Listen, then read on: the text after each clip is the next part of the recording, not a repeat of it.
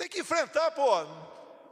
É a vida, tem que enfrentar. E digo mais, como chefe de Estado, tenho que tomar decisões que não me deixaram tomar. Tudo agora é pandemia. Tem que acabar com esse negócio, pô. Lamento os mortos, lamento. Todos nós vamos morrer um dia. Aqui todo mundo vai morrer. O Sérgio vai morrer um dia. Não adianta fugir disso, fugir da realidade. Tem que deixar de ser um país de maricas. Pô.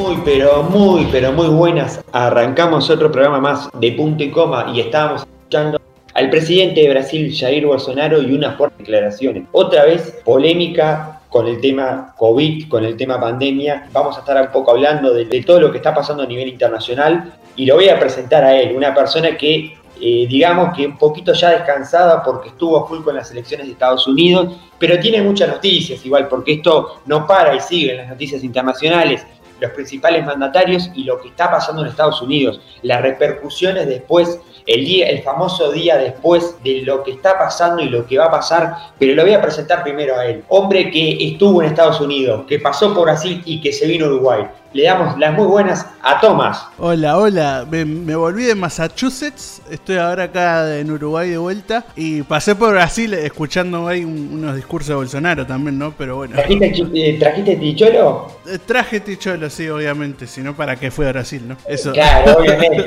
Caña y, tich y, ticholo tenés que traer. Exactamente. Si vas a caña y ticholo es como, es como una, el folclore uruguayo, ¿viste? El que va a Brasil ¿Qué querés que te traiga? Ticholo y caña. Brasil o Rocha también, si vas al claro, La zona limítrofe diría. Bueno, hoy en eh, hablando de eso, escuché una noticia, escuché que los free shops se estaban quejando y, y, que había que buscar una solución al tema de los free shops, ¿eh? Porque claro, con el Claro, tema este de la no frontera, viaja gente, sí, no sí. viaja gente y tampoco hay gente en la frontera. O sea, la gente no va a comprar, porque antes había como un público, vamos a decir, es un clásico, ir a Santana Libramento o ir al Chuy, especialmente hacerse eh, como cuatro o cinco horas, incluso seis, porque hablamos de Rivera, a ir a comprar, eh, a bagallar, como dirían algunos, el viejo término, y hoy en día todo lo que, lo que es bagallar eh, está obviamente, siempre estuvo prohibido, pero hoy en día está más prohibido que nunca por el tema de la pandemia. Y sé que los free shops se estaban quejando porque sé que ellos tienen bueno, una industria grande en, esa, en esos lugares donde son los principales shopping de los extranjeros y también de los uruguayos que van a comprar, ¿no? Pero vamos a arrancar con el programa. Primero tenemos que arrancar con titulares. Tenemos muchas noticias. Sábado 14 del 11 del 20, grabando punto y coma. Recordemos que ayer fue viernes 13 y aparte famoso dicho del viernes 13, tenemos que decir que se cumplieron ocho meses de la pandemia en Uruguay. Ocho meses que está en Uruguay y ya va a ser casi un año porque en, en, en diciembre se va a cumplir un año de que se descubrió en la ciudad de Wuhan, en China, esta famosa enfermedad, este famoso virus que no al principio no y que bueno, que después se terminó llamando eh, COVID-19, coronavirus también, y porque viene de la familia de los coronavirus, pero muy conocida también por COVID-19, que desembarcó en Uruguay un famoso viernes 13, cuando empezaron los primeros casos, donde tuvimos aquella primera conferencia de prensa que dio el presidente de la República, que hacía 13 días que había asumido el gobierno y ya estaba enfrentando un reto muy grande que todavía lo tiene este gobierno, que es la pandemia. Pero también tenemos muchas noticias porque vuelve a ser noticia y esta vez no es por el fútbol, sino otra vez la política pone de cara a un presidente que termina siendo sacado. Y vamos a tener a nuestro eh, informe especial con nuestro corresponsal que es Jaime, que de allá nos va, perdón, contar un poco de lo que está pasando, porque sé que hay muchas movilizaciones, sé que se está viendo una grieta grande en, en Perú, eh, ya hubo una grieta grande antes de que asumiera Vizcarra y bueno, y ahora de que destituyeron a Vizcarra también se empezó a ver algunos conflictos, vamos a estar hablando con él. Tenemos lo que estábamos escuchando. Otra vez Jair Bolsonaro sale al con el tema de la pandemia, otra vez Jair Bolsonaro es polémico, usa términos polémicos, trata de maniquita y otra vez minimiza la pandemia, es uno de los que, bueno, que ha, ha tenido un, una actitud contra la pandemia, todo lo contrario. Eh, día D en Estados Unidos, ganó Biden, pero la cosa sigue más candente que nunca. Trump no quiere dejar la Casa Blanca, veremos qué pasa.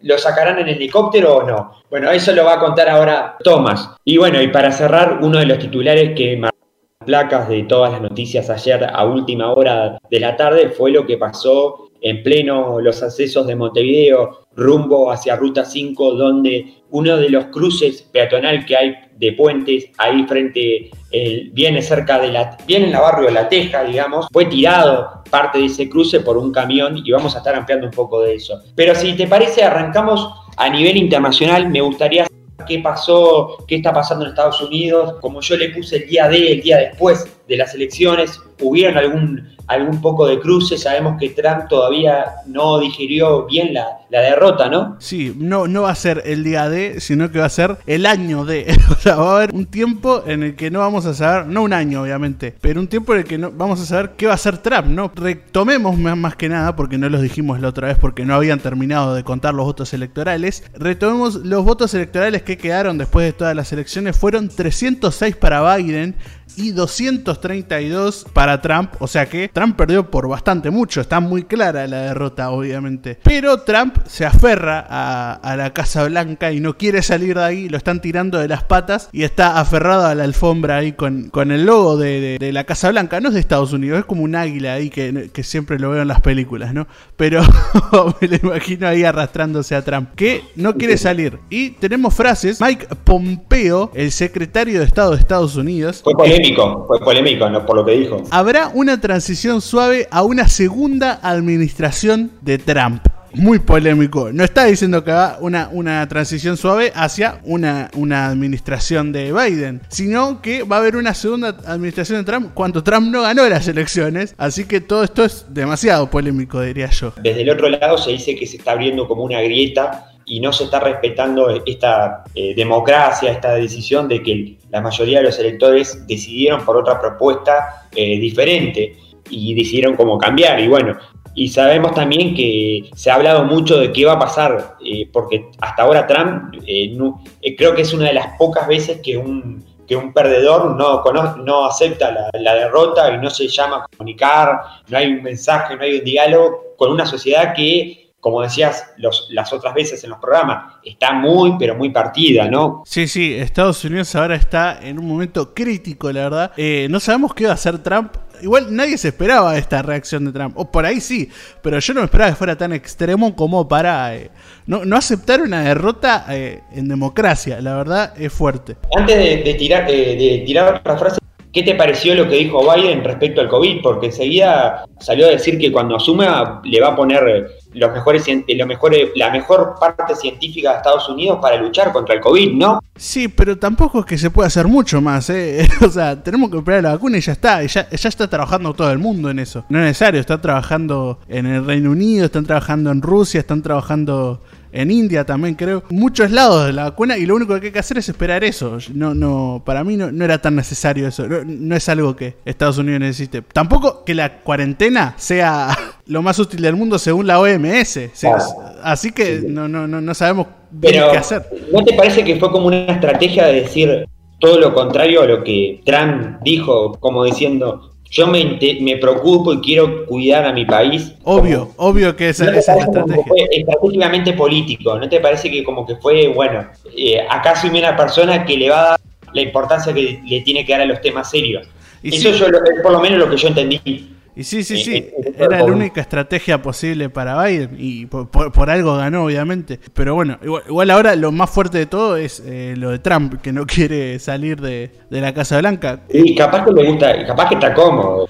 Sí, está Imagínate ahí, sí, el sillón presidencial, lo que debe ser la silla donde se sienta el presidente, debe ser la cosa más cómoda del universo. la verdad. Debe valer, más, que nuestra casa, capaz. Sí, que nuestra vida, ¿no? más, más que todo, la verdad. Una simple silla, pero sí. bueno, eh, esperemos que sigan manteniendo el jardín que que tenía la, ¿cómo, era, cómo que se llama? La, la que era la, primera dama, la que era la que es mujer de Obama. Michelle Obama. Michelle Obama, ¿te acordás que arregló el jardín y hay un, todo un, libro y cosas que dicen, en su, bueno, en sus libros, en el libro que escribió? O sea, esperemos que se mantenga ese jardín, no sé. Igual, también está hablando de primeras damas, Melania Trump está cada segundo más cerca de separarse de Trump. eso es otra cosa. Eh, que también había un titular que el otro día...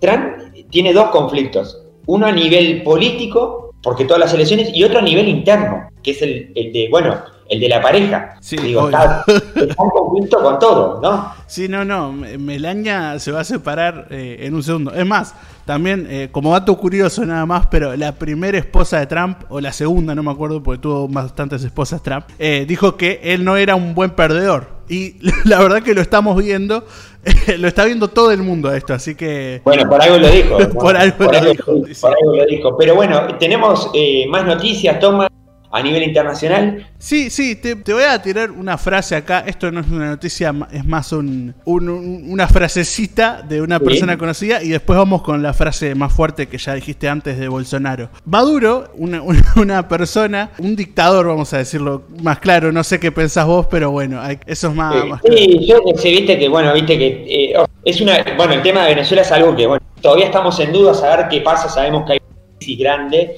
y que, bueno, y que es un- una persona que, que está en el poder ahora eh, a través de la fuerza, pero viste que es como, eh, es medio complicado, no sé, yo... Es complicado, sí.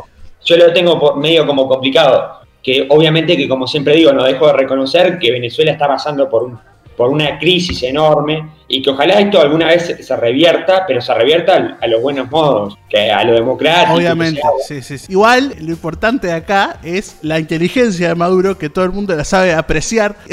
y últimamente anda diciendo unas frases, como por ejemplo esta: Yo soy muy fanático de la medicina ancestral y natural. Por ahí estoy Opa. preparando con asesoría científica y médicos un nuevo brebaje, quizás el domingo. Tiene algunos Opa. compuestos, manzanillas.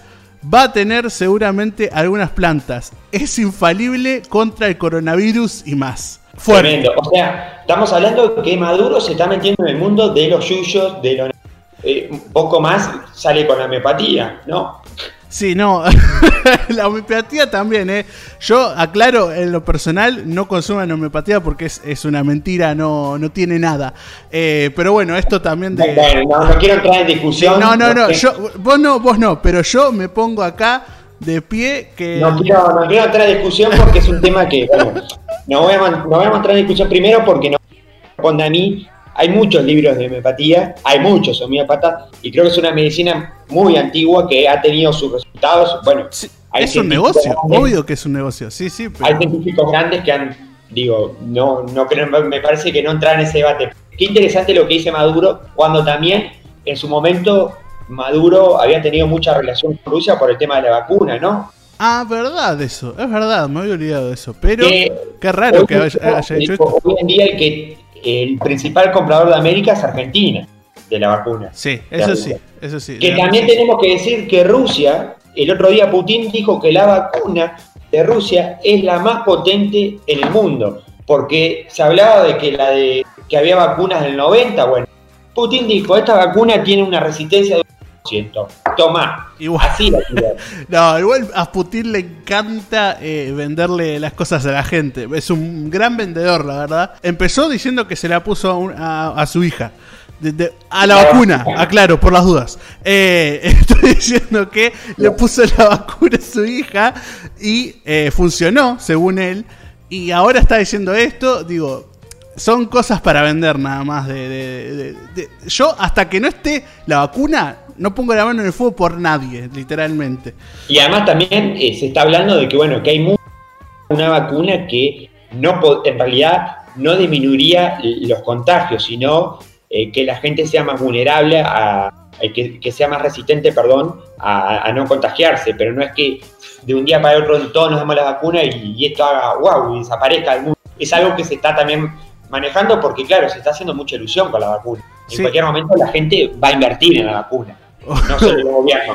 Obviamente, no, y obviamente lo primero que hay que hacer es vacunar a los al grupo de, al grupo de riesgo. Al grupo de riesgo, ¿no? Sí, sí, sí, sí, es lo más importante y de ahí ir bajando en, en- en categoría hasta llegar a la gente que es menos propensa a obtener el virus. Antes de pasar a lo del COVID, en Uruguay tenemos datos de Uruguay. Uruguay está pasando un momento complicado, son ocho meses de la pandemia y, y este es el momento más heavy. ¿Qué fue lo que dijo Bolsonaro? Porque sabemos que Bolsonaro es polémico y que él, para él es una gripecita esto, ¿no? Sí, exactamente, Bolsonaro ya ha hablado bastante de, del COVID-19. El Mundial de la Salud ya no lo quiere directamente. No, no, ya, ya no, no es su amigo. Ya desistieron, desistieron de que él tuviera un poco de conciencia, digo, porque cada vez dice cosas como que sigue eh, retando el COVID, ¿no? Sí, sí, dejaron de intentarlo ya, ya está, es como que lo dejaron de lado. Y bueno, pero igual esta última frase, la verdad que no tiene mucho que ver con el COVID, que sí, está, está eh, en la frase, pero lo importante de esta frase es eh, la terminología que usa, ¿no? Porque la frase de Bolsonaro fue, no hay cómo escaparse de la realidad, hay que dejar de ser un país de maricas, hablando de coronavirus. Fuerte, o sea, no fuerte, sino antiguo, la verdad. Eh, muy, muy, muy retrógrada esa, ese tipo de, manera de referirse a un país también. o sea, no, sé qué, intenta hacer Bolsonaro con esa frase. Sí, no, además eh, estamos hablando de bueno, un presidente que en los últimos ha sido muy polémico porque eh, el gobierno de Brasil ha tenido conflictos internamente. Recordemos que hablamos del fiscal Moro en su momento, que fue el que, lo, que descubrió lo de A su hijo. Hablamos de que pasaron, en plena pandemia, pasaron cuatro o tres ministros de salud y renunciaron porque él no quería acatar esas órdenes. Hablamos de que se peleó con el, gobernador de uno de los estados, el del estado más Pablo, que tiene unos 10 millones, porque claro, obviamente le dijo, vos, yo tengo que tomar medidas le dijo, bueno, mira, tengo que tomar medidas porque se me viene la noche y ¿qué hago con la gente? Y hablamos de que Brasil hoy en día, más allá de que bajó un poquito, porque recordemos que Brasil llegó a estar en el puesto número 2, hoy en día Brasil, según la Universidad de John Hopkins, hoy en día está en el puesto número 3 por India, pero sabemos que Brasil sigue teniendo casos y también su presidente no ha, además su presidente padeció la enfermedad porque fue COVID positivo, pero no, no, no bajó la, la mira de seguir contra el COVID, o sea, de dejarlo por ahí. Esto es una gripecita, cosa que no pasó en Estados Unidos, porque en su momento cuando Trump la tuvo, bueno, Trump tuvo que bajar un poco las persianas y cerrar un poco lo que estaba diciendo, aquello de, bueno, no darle importancia y seguir como si el mundo no pasara nada. Y sin embargo le pasó a él y tuvo que, bueno, bajar un poquito. Capaz que también creo que la campaña electoral lo ayudó a Trump a decir, bueno, veo que mi rival, veo que tengo mucho,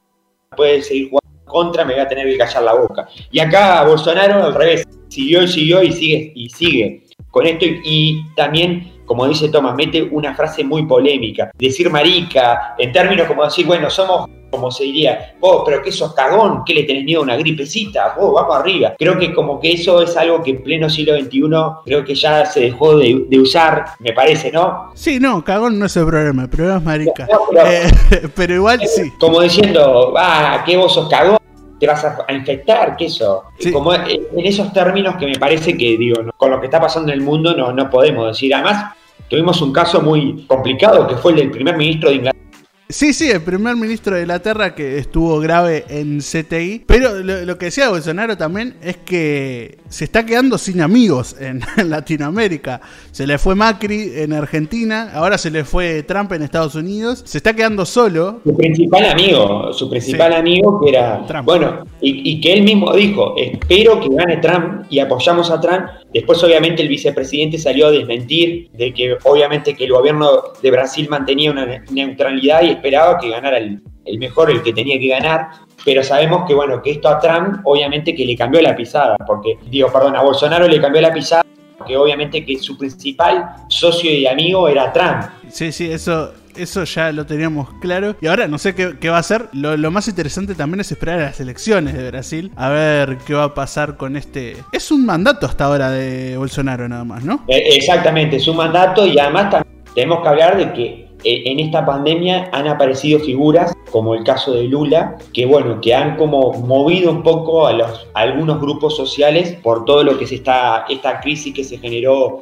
sanitaria en Brasil, y creo que esto también la ha jugado un poco en contra, pero como decía Tomás, siempre Bolsonaro tiene eso, desde aquella vez de la puñalada hasta lo mismo, hasta cuando tuvo COVID, de que sale ganando, que sale arriba, que la gente lo sigue apoyando. Sí, sabe cómo, cómo salir de lo grave. Como Trump también, ¿eh? Trump tenía un poco esa habilidad, creo que es una habilidad de, ese tipo de presidente, ¿no? Exactamente. Y bueno, y ahora sí, nos pasamos desde Lima, vamos a estar en vivo, eh, muy complicada está la cosa en Perú, se, destituyeron a Vizcarra, bueno, hay limitaciones, la gente salió a moverse, vamos a estar hablando un poquito de lo que está pasando eh, en un país que políticamente se había calmado, un país que ha tenido eh, muchas manchas a nivel político con lo de Fujimori en su momento, y ahora con lo que está pasando, con lo que pasó con Vizcarra, también con el nuevo presidente, Uruguay lo reconoció como nuevo presidente. Pero bueno, ahora sí, vamos a lo del Ayer festejamos los ocho meses de COVID en Uruguay, Tomás. Todo lo que nos pasó, ¿no? Festejar justo no es la palabra, pero sí, yo tengo en la cabeza grabado el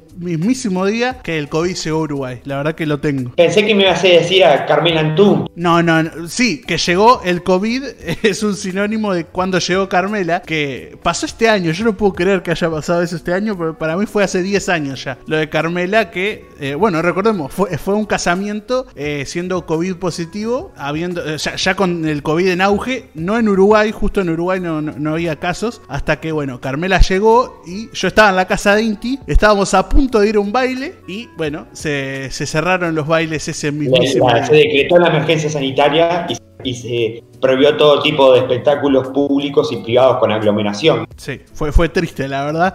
Enterarse justo en ese momento mató la noche el coronavirus acá, es el También Vamos a aclarar que lo de Carmela Antún, que después obviamente se dijo, y porque obviamente que ella quedó muy mal eh, públicamente. Recordemos que lo de Carmela Antún se hizo famoso pero no fue el, como que se atribuyó en su momento que fue el, caso X que trajo a todo Uruguay, sin embargo hubieron otros casos, aparte del de Carmela, que fueron los que supuestamente como que, bueno, detonaron esta, esta pandemia en Uruguay. También hay que recordar que en su momento lo que pasó con Pedro Bordaberry, que se pensaba que era dengue, porque había un casamiento en Paraguay, terminó después haciendo una leve neumonía internado en el, hospital británico. Hubieron muchos, muchas cosas que pasó la pandemia. En su momento, aquella semana de turismo que fue desolada en todo el Uruguay, que no había nada, porque nadie salía, se habían bajado las frecuencias de ómnibus, qué iba a pasar con la construcción, había muchas cosas que pasaron, pero también tenemos que decir que la gente se olvidó de que seguimos en pandemia y que esto no terminó. Y octubre fue un mes eh, récord que de los 3.000 y pico de casos que tuvimos en total hasta ahora, hasta hace un tiempito, eh, octubre eh, tuvo, fue el pico más alto, llegamos un pico de casos en octubre y hoy en día, ayer, eh, haciendo 8 meses, tuvimos un récord en casos activos que fue 684. No habíamos pasado los, los 500 y picos de casos, en su momento eran 500, llegó 502, 500 y pico, y bueno, y hoy se llegó a 684 casos activos 88 eh, casos nuevos. El otro día tuvimos un récord que llegamos a los 95 casos. Hasta ahora no llegamos a los 100. Hay muchos infectólogos que se empezaron, a hablar, como Baleana, que dijo que esto seguramente se pueda empezar a expandir y llegar a 100 casos por día. ¿Y qué pasaría si Uruguay llega a tener 100 casos por día? Porque obviamente que puede bordar los sanatorios, puede complicar. También hay que decir que Uruguay se está midiendo por el método Hart es un método de colores, desde el color verde, amarillo, naranja y rojo. Y Uruguay supuestamente hoy en día en, tres departamentos eh, tiene, tiene colores amarillo y hablamos de los departamentos de Colonia que, que tiene 36 casos, el departamento de Cerro Largo que tiene 67 casos y obviamente la capital de Montevideo que hoy en día cuenta con 397 casos. Esos serían los departamentos en color amarillo, perdón, corrijo. Cerro Largo hoy en día estaría en color naranja. Por lo que estoy viendo, hoy estaría en color naranja, pero en amarillo estaría Montevideo Canelones. Y recordamos que son 14 los departamentos que tienen casos activos. Los departamentos que no tienen casos hoy en día son Florida, Rocha, Durazno, Río Negro y Paysandú. Son los únicos departamentos que hoy en día no con ningún caso. El departamento de Rivera hoy en día y, hoy, y la tendencia hoy se fue para el departamento de Cerro Largo, pero también tenemos que saber que la, cifra de muertos ayer aumentó el viernes porque conocimos el dato de, una persona, de un nuevo fallecido y llegamos a los 64 fallecidos en total y con 10 casos en cuidados intensivos. Esto también, eh, bueno, se empieza a tejer todo en, diciembre. Eh, recordemos que ahora a fines de noviembre, ya en, en un tiempito arranca la temporada de playa arranca la temporada de playa y en un tiempito vamos a estar con, la gente en la playa y bueno, veremos qué, qué, pasará con esto y cómo tomará la gente. Se ha hablado de ciertos protocolos, de bueno, de, no aglomerarse con las sombrillas, de bueno, de ir eh, con ciertos grupitos y mantener la separación posible. Veremos que también hay una recomendación que se exhorta a la población de mantener relaciones sociales pocas, chicas, hacer reuniones de cuatro, bajar las reuniones no volver, porque sé que hay mucha gente que ya tomó la costumbre de, bueno, juntarse de, de a 10 personas en la casa y bueno, y eso está trayendo complicaciones. Esperemos que la gente tome caso y que usen el tapaboca, que se laven las manos, que hagan el distanciamiento. Sabemos que hoy en día hubieron algunos casos, pasó en el Helio Fernández, que el Helio tuvo que cerrar, hubieron un foco de COVID, también pasó en, en algunos canales de comunicación que están tomando medidas. Hablamos del Canal 4, donde, bueno, eh, se, se, obviamente que se tuvo que volver al, a los tiempos, a los primeros tiempos donde se redujo el personal porque hubieron casos de COVID, también hubieron algunos comunicadores. El caso del Canal 12 con Aldo Silva, que estuvo en contacto con un familiar, que estuvo en contacto con una persona que es positivo. También lo de Patricia Madrid, que está haciendo cuarentena, que, que se hizo, que se metió a hacer cuarentena una semana más o menos, porque Patricia Madrid estuvo en contacto con una productora que participó del evento Teletón. Esa productora dio COVID positivo, cada vez contagió a una comunicadora de Canal 4 que contagió a varios y así sucesivamente, entonces hay que tomar eh, todas las medidas necesarias y, cuidarse. Ahora, ¿te parece, Tomás, que vamos a... Porque mira, esto es radio, me estaba llamando Jaime, esto, así que uh. ya lo vamos a sacar al aire en minutos. En minutos tenemos a Jaime desde Perú, que nos va a contar todo, todo lo que está pasando en Perú. Nos va a contar todo eso y seguramente eh, estamos esperando la comida, que nos envíe la comida, ¿no? Importante. Mira, después yo, yo sé que pienso en comida, pero bien, bien, bien, bien. Bueno, vamos a la pausa, el pequeño corte, porque ya estoy hablando, tengo el celular en mano, estoy hablando con Jaime desde Lima, Perú, que ya nos viene con todas las noticias, actualizarnos. Así que vamos a un pequeño corte y volvemos.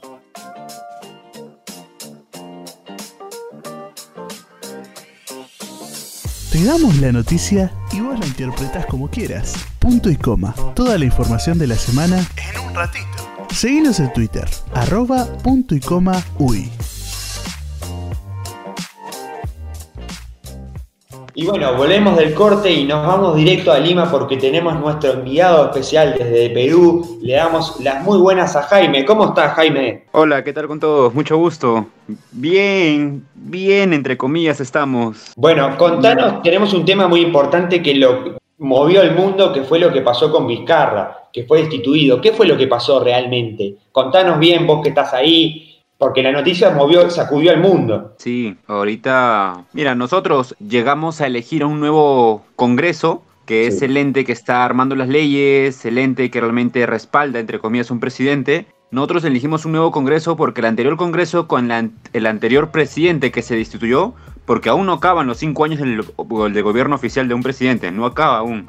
O sea, entra Vizcarra, entra un nuevo mandato y Vizcarra dice sí, no queremos, o sea, absolutamente, queremos modificar todo el Congreso, que se vayan todos porque hay secuelas, hay personas que no están haciendo el bien al país.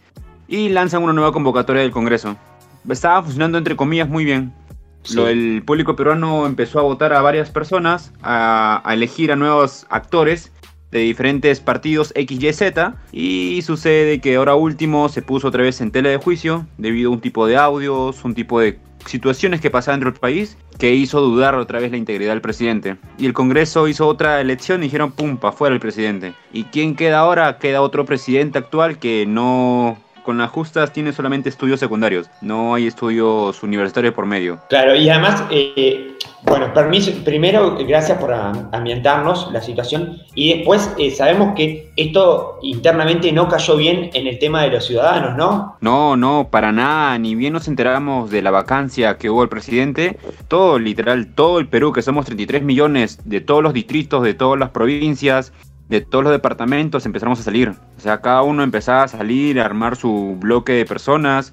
Empezamos a ir en contra de eso porque no era por el presidente, sino era por el país. Porque ahorita hay unas personas que están presentes, que están gobernándonos entre comillas, pero no están haciendo las cosas bien. O sea, y vamos a ir conversando en el transcurso de los minutos que nos quedan que están siendo involucrados los estudiantes, involucrados tanto universitarios como técnicos, involucrados también algunas minerías, algunos pueblos, algunas leyes entre comillas ambientales que no tienen nada de ambientales y está patas arriba y si el pueblo no se levanta, créeme que van a seguir haciendo lo que hacían por el año 80 y 90. Claro, exactamente. Además, me imagino que, bueno, obviamente que como vos decías, Perú ya está acostumbrado a estas manchas políticas de, tener eh, corrupción, diferentes eh, tener dos presidentes que son sacados, que son... ¿Y cómo, ven, cómo ves esto? ¿Cómo ves esto ahora? Porque hubo un momento que hubo como un respiro.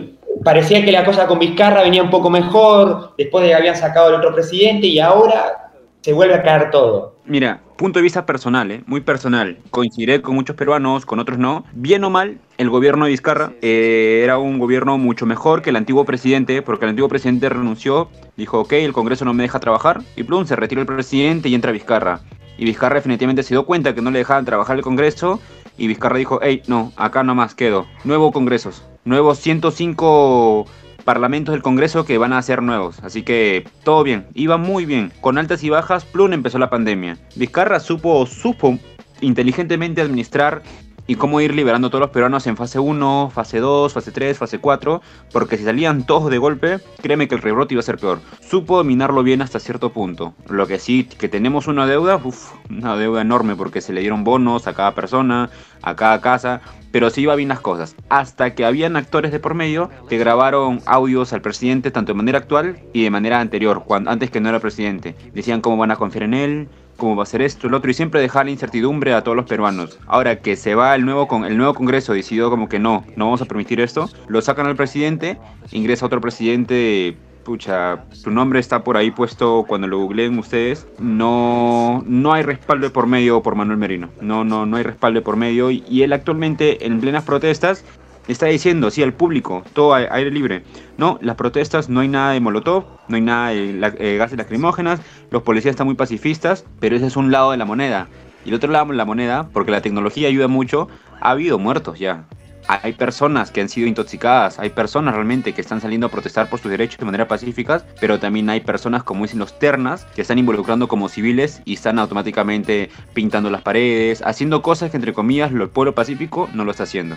Así que ahora la situación está muy, muy delicada. Claro, y además también eh, hay que recordar que esto no solo, eh, o sea, no solo esta situación, sino también estamos en, medio de una pandemia que sabemos que a Perú también está afectando, ¿no? Sí, o sea, nosotros estábamos dentro del top 5 a nivel mundial y nos estábamos recuperando, pero uff, buenísimo. Bajamos al top 6, top 8, creo que quedamos en el top 9 hace poco, pero no sé lo que viene. La verdad que no sabemos lo que viene, pero lo que sí estamos seguros entre todos los peruanos es que si no luchamos ahora por nuestros derechos, créeme que en lo que queda del gobierno van a hacer lo que se los plazca. Sin ir muy lejos, actualmente ayer levantaron la ley donde dice que los estudiantes egresados del año 2020-21 van a hacer su bachillerato automático y están proponiendo no hacer tesis ni tesina. Eh, están proponiendo que los años de estudio de 5 o 6 años que duran las carreras universitarias lo reduzcan a 3, 4 años. Están proponiendo crear nuevas universidades en vez de respaldar universidades que falta, incentivar la investigación, incentivar lo que son convenios, entre otras cosas más. O sea, están pasando inmensas cosas. Acá hay un ente regulador llamado SUNEDU, que es la Superintendencia Nacional de todo lo que tiene que ver con los temas de estudios universitarios, y ellos hacen un filtro específico para cada universidad para saber si cumple o no cumple las condiciones básicas para que ellos puedan enseñar. ¿A qué me se refiere esto? Tener laboratorios adecuados, tener cierta cantidad de investigaciones por carrera, tener docentes altamente calificados, o sea, es el filtro correcto de la SUNEDU para identificar si tu universidad va o no va. Entonces, el año pasado se eliminaron un montón de universidades particulares que eran de relleno. Es más, habían nacionales también que se le dieron de baja, porque no estaban cumpliendo, porque era simplemente una casa de estudio que te regalaba un cartón. Y bien sabes cómo termina todo eso. Entonces, ¿por qué ocurre todo esto con el nuevo presidente, entre comillas? Él dice ya, sí, proponga el bachillerato automático. Y ahorita están evaluando el poder dar una segunda oportunidad a las universidades de relleno para que sigan votando más este estudiantes. Y nosotros, dentro de la comunidad dentro de los estudiantes, que nosotros nos conocemos con varios compañeros, sabemos el nivel de cada universidad y al menos entre nosotros tratamos de apoyarnos. Pero dar una segunda oportunidad a una casa de estudios, a veces a un hotel, porque literal parecía un hotel que solo tenía fachada, no nos parece viable. O sea, ahorita están haciendo eso a nivel de estudios. A nivel ambientales están proponiendo que algunas leyes ambientales diga puede ser opcional que contribuya con el medio ambiente o no. O sea, ¿Cómo van a hacer eso? O sea, están patas arriba. Hay canales de televisión que lo están obligando, literal, el Estado está obligando a que no promuevan nada ni televisen nada acerca de las huelgas. O sea, hasta que poner otros programas. Y están renunciando, queridos amigos uruguayos, varias cabezas que no es ético. Porque, o sea, ellos dicen, no, esto no es ético, yo no puedo trabajar a alguien que me están obligando. No podemos retroceder a un partido o a un gobierno anterior ya sean peruanos o fujimoritas o whatever, o sea, donde nos estén obligando a decir, no, no quiero esto. Y están renunciando un montón, un montón. Y esto, de que hay solución, sí hay solución, pero veamos cómo va todo el camino. O sea, para resumir eh, este breve informe que nos estás haciendo de todo lo que está pasando, se está, bueno, primero recortando, eh, queriendo recortar en la educación y también volviendo, como vos decías, atrás, o sea, volviendo a tiempos de atrás y no mejorando y permitiendo más avance en, áreas donde se necesita, lo que nos está transmitiendo, o sea, el tema de la educación, también el tema de, bueno, respetar los lugares de trabajo, el profesionalismo, todo eso, ¿no? Y para cerrar, eh, Tomás, ¿tenés alguna pregunta, algo que quieras comentar, que quieras decirle a Jaime? No, no, eh, una observación eh, que, vi en esto. Me gusta la importancia que, le dan los peruanos a, las cosas eh, del, ambiente, de, ecologistas. Porque no, sé, en Uruguay o en Argentina eh, por ejemplo, hay regulaciones medio raras, como todos los incendios que están pasando en Argentina son por cosas así. Las empresas son más importantes que, la ecología. Y eso que en Perú se preocupen tanto por el medio ambiente, eh, me parece algo muy bueno. Gracias. No, sí, muchísimas gracias. Es más, acá hay movimientos súper fuertes, fuertes, fuertes de movimientos ambientalistas debido a que hace dos, tres años había, acá en nuestro país explotan bastante la minería, o sea, ahí hasta por las puras y hay ciertos pueblos, ciertos distritos y provincias que son afectados sus ríos, o sea, no se sorprendan si ves un río marchado de mercurio, un río marchado, manchado de radiactivo, o sea, no se sorprendan eso. Y, y esto, quieras o no, afecta a la población. Entonces, se levanta un pueblo ambientalista para contrarrestar esto. Claro, además eh, también para cerrar, eh, bueno, obviamente la, minería nos tenemos que acordar lo que pasó con, con, Fujimori en su momento y la corrupción que hubo con el tema de minería. Pero para cerrar, eh, ¿la comunidad indígena cómo toma todo esto? Bueno, o sea, nosotros de manera personal, así, tenemos amistades y tenemos varios grupos de Telegram y WhatsApp que se han unido absolutamente todos. O sea, todos se están uniendo porque están siendo perjudicados quieras o no, eh, dentro de la comunidad indígena o aledaños a mismo Lima, del mismo centro, o sea, va a llegar tarde la información, pero cuando quieran reclamar van a decir, hey, pero aquí hay una ley. O sea, si bien es cierto, Lima y algunos, algunas provincias como Arequipa, como Tacna y entre otras principales, eh, ahí la información llega primero y de ahí tienen que hacerse bulla, tanto Cusco también, me olvidaba. Tienen que hacer bulla porque aparte de ahí tienen que brindar la información. Algunos compañeros de otras universidades de bien, bien, bien escondidas dentro de Perú, o sea, están levantando voz, están levantando pueblo. Cuando les digo que tanto costa, sierra y selva de Perú está en una sola voz, es cierto. O sea, está de manera muy pacifista por otro lado, pero acá dentro de Lima sí está muy, muy movidito. Mira, no, te preguntaba porque sé que eh, hay un, hay una gran, eh, hay una gran comunidad indígena en el interior de Perú que, bueno, que también debe estar eh, latente a todo esto que está pasando en, la capital y las repercusiones que puede haber de los diferentes actores políticos y obviamente de la sociedad. Y antes para cerrar me dijiste que hoy va a haber una manifestación, ¿no? Sí, hoy es la segunda manifestación, empezó a las dos y media de la tarde y bien sabes a qué hora dura. Fui partícipe de la primera manifestación hace dos días eh, de carne propia, les digo, eh, nos llegaron más de dos a tres a mi persona. Eh, gases lacrimógenos, bombas, había mis compañeros algún tipo de pinturas o balas a cada uno, o sea, lo he vivido. Son manifestaciones, o sea, son manifestaciones que no son pacíficas, que terminan lamentablemente en represalia la policía, ¿no? Sí, exacto, no es para nada, para nada pacífico y yo se los digo porque yo lo he vivido con carne propia. Hoy estamos yendo un segundo bloque porque lo estamos logrando, eso sí quiero dar un buen voto, que estamos logrando que varias autoridades, ya sea por presión o ya sea por cuestiones ético-moral, si tienen, están renunciando. Y de que se va a solucionar esto, sí se va a solucionar, porque hay varios canales televisivos que gerentes, altas cabezas directivas están renunciando. Altas personas y obviamente si un país está renunciando a varios puestos es porque lo están sometiendo o obligando a varias cosas. Y lo estamos logrando. Perfecto, bueno, primero agradecerte por el pequeño informe que nos estás dando de Perú, de la situación de Perú y bueno, queremos eh, que, te cuides en lo, máximo, esperemos que no, no, no, salgas herido y que te cuides, obviamente que está más decirlo que bueno, que que te cuides eh, no solo con el COVID, sino con esto que está pasando, porque sabemos que como lo que nos contaste, que lamentablemente, obviamente, estos hechos siempre terminan con algunas personas las lesionadas. Esperemos que, sea leve y que todo esto se pueda recuperar y que Perú vuelva a ser el, vuelva a tener eh, todo en orden, como dirían, la casa en orden, y bueno, que ojalá algún día podamos tenerte por acá o ir por Perú. Eh, a mí me, encantaría conocer Perú, ya que mi, mi nombre viene de ahí, así que bueno. Eh, no sé si querés decir algo más para despedirte. Eh, aproximadamente queremos agradecerte porque sabemos que la hora ya es, dos horas atrasado, ¿no? O adelantada, como siempre me pierdo en eso. sí, acá son dos horas adelantadas, que allá. Quiero agradecer. son dos horas es difícil llegar a poner de acuerdo y más teniendo horas de diferencia, ¿no? No, sí, buenísimo. La verdad que muchas gracias por la invitación. Sabes que siempre encantado en decir la noticia transparente, siempre directo y siempre son bienvenidos acá. Igual este año hubiera sido muy bonito llegar por allá, conocer más el pueblo uruguayo, darnos un salto, conocernos más por allá. Y el otro año nos estamos viendo como sea. Igual, gracias por sus vibras, por sus recomendaciones siempre con medidas de precaución para no afectar a otras personas ni a familiares por el tema del COVID. Así que a cuidarnos también todos. Gracias, ¿eh? espero que ustedes también estén muy, muy bien. Exactamente, y bueno, ya sos como un, enviado, ya sos como un representante de Punto y Coma en Perú. Ya sos como nuestro representante ya. Me siento, me siento parte de la familia Punto y Coma, definitivamente. Antes de cerrar, que me, me, dejaste con una pregunta ahí. El tema manifestaciones, ¿cómo está el tema del cuidado con el COVID? Ya, ahí depende bastante las zonas. Ya, te voy a decir así bien, bien sincero. Hay ciertos lugares que sí respetan el distanciamiento. Hay ciertos lugares que sí están con su distanciamiento, algunos cuidándose todos.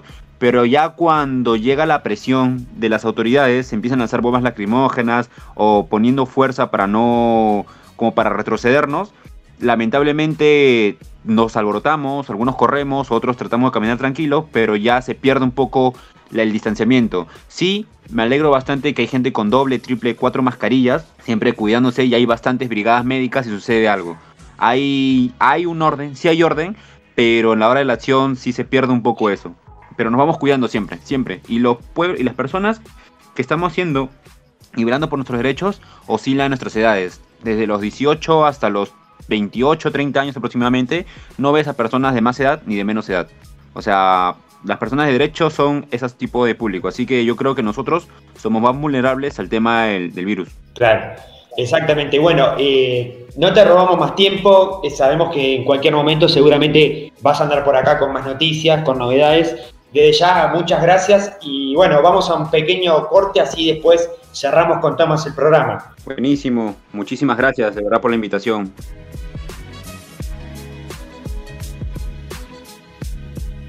Seguinos en Twitter, arroba punto y coma uy.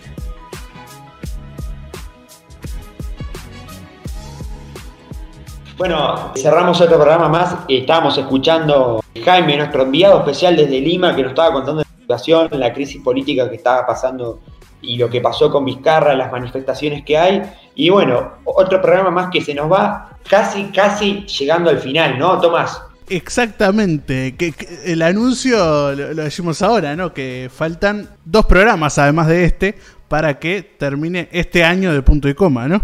Exactamente, y después eh, nuestra querida gerencia verá si seguiremos el año que viene, si se renuevan los contratos, sabemos que bueno, hubieron algunas eh, peticiones medias raras, digo, la gente de producción, Mauro creo que había pedido un camarín eh, con, algunas cosas especiales, no sé, una Play 5 y algunas cosas más, creo que había pedido, entonces como que sí, yo, pedí un panche y una coca nada más, pero no sé qué pediste vos para que nos, para que nos tengan ahí. Eh, que bueno, que tengamos mejor conectividad. Ah, muy bien, muy necesaria, muy buena, muy buena. Mejor conectividad posible. Y bueno, eso se puede conseguir en un estudio en vivo, digo, nada más. Y, que también, eh, bueno, tengamos más participación de la gente y de los invitados. obviamente que vamos a hacer una remake de todo lo que pasó en este punto y coma. Recopilación, no remake. Perdón, recopilación, es verdad. Tiene razón, me corrige, está perfecto. Eh, de todo lo que pasó, porque arrancamos por, allá, creo que por marzo o abril, ya no recuerdo bien, siendo como una, una mesa de diálogo de varias noticias y terminamos eh, creciendo con espacios eh, importantes como jóvenes en la política, como la, tertulia que tuvimos con Jaime, con Mauro, que Mauro participó en una tertulia, tertulia perdón, y se integró después al programa. Eh, la verdad que importante el, aporte de Mauro, que desde la producción trabaja y la verdad que también lo de Jaime, que hoy en día ya son personas que están acá en punto y coma, y también tuvimos eh, momentos eh, divertidos, picantes, de todo. Creo que va a estar, vamos a tener un lindo programa de cierre, y bueno, y Tomás, que bueno, a nivel internacional se metió a full con todas las noticias del COVID y de lo que pasó en Estados Unidos. Así que bueno, te dejo para que cierres este casi, casi penúltimo programa, casi, casi. Exactamente. Bueno, cierro este casi penúltimo programa, que en realidad se dice anteúltimo programa. Antepenúltimo, ahí va, antepenúltimo programa. Después el que viene es el penúltimo y el otro es el último. para aclarar, como si fueran eh, estudiantes de escuela. Pero cierro este programa. Pueden seguirnos en cualquiera de los lugares que nos estén escuchando. Google Podcast, Anchor.fm o Spotify. También hay otros lugares ahí que nos pueden buscar googleándonos, obviamente. También pueden seguirnos en Twitter, que van a ver recortes, espero, de estos programas que han tenido cosas interesantes como este con todo lo que dijo Jaime al principio. Pero nada más, nos vemos la semana que viene cuando hagamos más. Punto